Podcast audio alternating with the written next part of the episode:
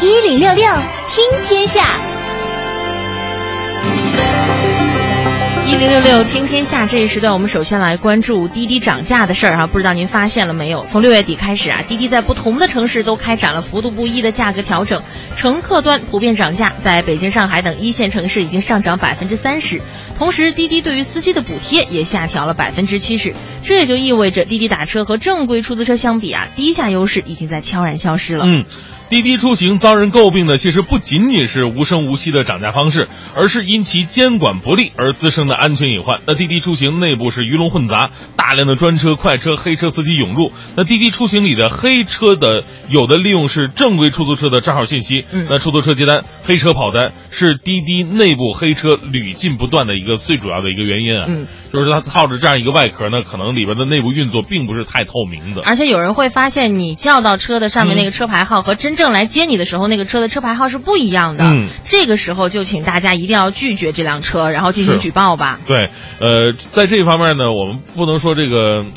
呃，现在监管部门怎么样？其实，在这个平台它是有着很大的一个原因的。如果这个平台只是提供一个平台，而缺乏一个监管和惩处力度的话呢，我觉得这样的一个平台它能持续多久也是令我们怀疑的。是的，不过现在也提醒各位哈，就是说，如果您在路上招手打出租车，也得注意。呃前两天咱们中国之声的一个朋友，嗯一个同事，啊、他是这样，就是打到咱们台门口了，结果呢，呃，给他一百块钱，他说你这钱可能太薄了，你换一张，他会换了一张，说你这不行，缺角，然后又换了一张，他觉得有点不太对劲儿了。是啊，但是呢，他着急啊，他着急下上班啊，他下车了，回头一看，那两百块钱都是变成假的了， 被那个司机给调包了。天哪，但是这他特别好什么呢？他打出那个出租车的车票了。嗯，啊，这找车票我还找不着你本人吗？结果一看，呵，那个出租车根本就是一个套牌出租车，就你那车票都是个假的，天哪，钱是假的，车票它也是假的，车也是假的，什么都是假的，就是给他的人家的钱是真的，你知道吗？所以呢，各位朋友防不胜防，对啊你知不知道？而且这招真的是套路太老了，嗯没想到现在还在用，而且还特别好使，真的令人防不胜防。各位打车的时候呢，真的是多长个心眼儿啊。是。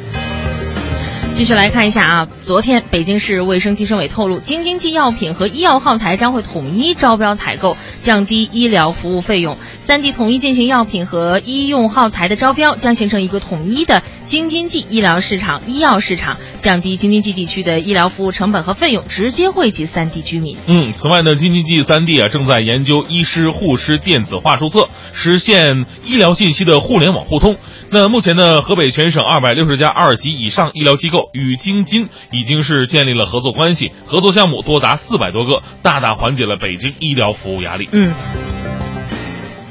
继续来看吧，为了帮助晚到旅客能够及时的取到车票，车站在各售票厅和取票厅增设了半小时内取票口。哎那么这也是这个北京西客站啊，尽量保证到站较晚的乘客能够及时取票进站的一个新的措施。嗯同时呢，北京西站也提示这个站啊，在北售票厅和南一、南二售票厅内都设置了便捷进站通道。是，但是呢，千万别因为有这个便捷通道，有了这个半小时内取票窗口，您说了，说哦那我再啊没晚事到一赶会儿吧。趟儿，啊 这是不行的。对，嗯如果都这么想的话，你到时候还得去排队。是， 哎。所以呢，呃，进入暑期之后啊，北京西站客流持续攀升。那七月十六号旅客的发送量已经超过二十万人了，形成了暑运的第一个客流高峰。而随着客流的不断增长，尽管车站开启了全部八十九台自助取票设备，呃，并开增了大量的人工售票窗口，但是在高峰时段，呃，售票厅内购还有取票旅客呢，仍然会出现排队的现象。如果您到晚的话呢，还真的是挺麻烦的一个事儿啊。是，所以说，如果啊，在您上车之前真的没有什么特别的事情的话，嗯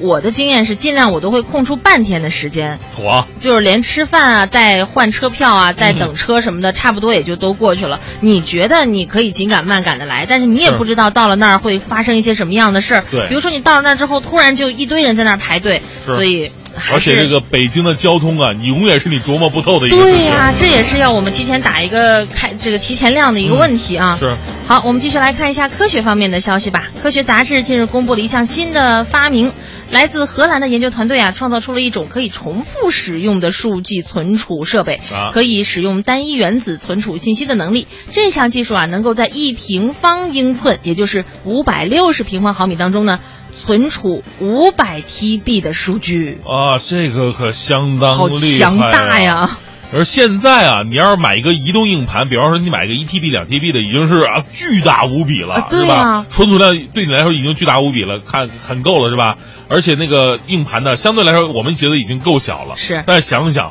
存五百 TB 的数据可以放在六百五十平方毫米的毫米嗯这么一小点儿，哎呦，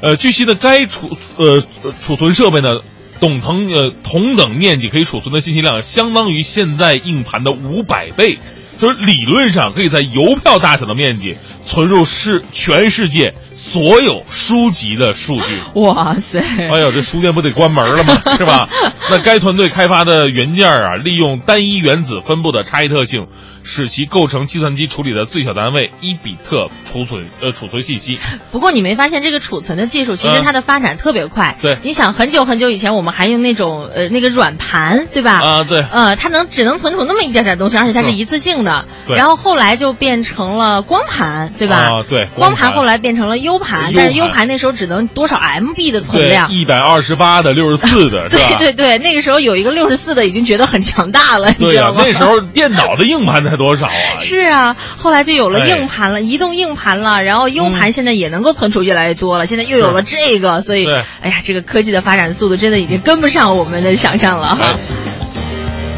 最后来看体育方面的消息吧。今天晚上的十九点三十五分，中超第十八轮将会打响一场焦点大战。嗯富力坐镇主场和恒大迎来了本赛季的第二场广州德比。富力拥有神锋扎哈维，恒大呢虽然连续十七场联赛保持不败，但是球队防线遭遇到了严重的伤病侵袭。嗯能不能够抵挡得住扎球王的冲击呢？成为这场广州德比的最大看点。呃，这现在中国的德比真的是越来越多了，是一啊个是上海德比，呃，当然相对于上海德比的那两支球队势不两立哈，恒大跟富力之间的关系要温和许多，那两队的老板都是好友，球队的人员交流方面也比较频繁。不过广州德比呢，虽然不会像上海德比那么有火药味儿，但并不意味着两队不会打出精彩刺激的比赛。嗯，所以这个是什么关系呢？我就觉得吧，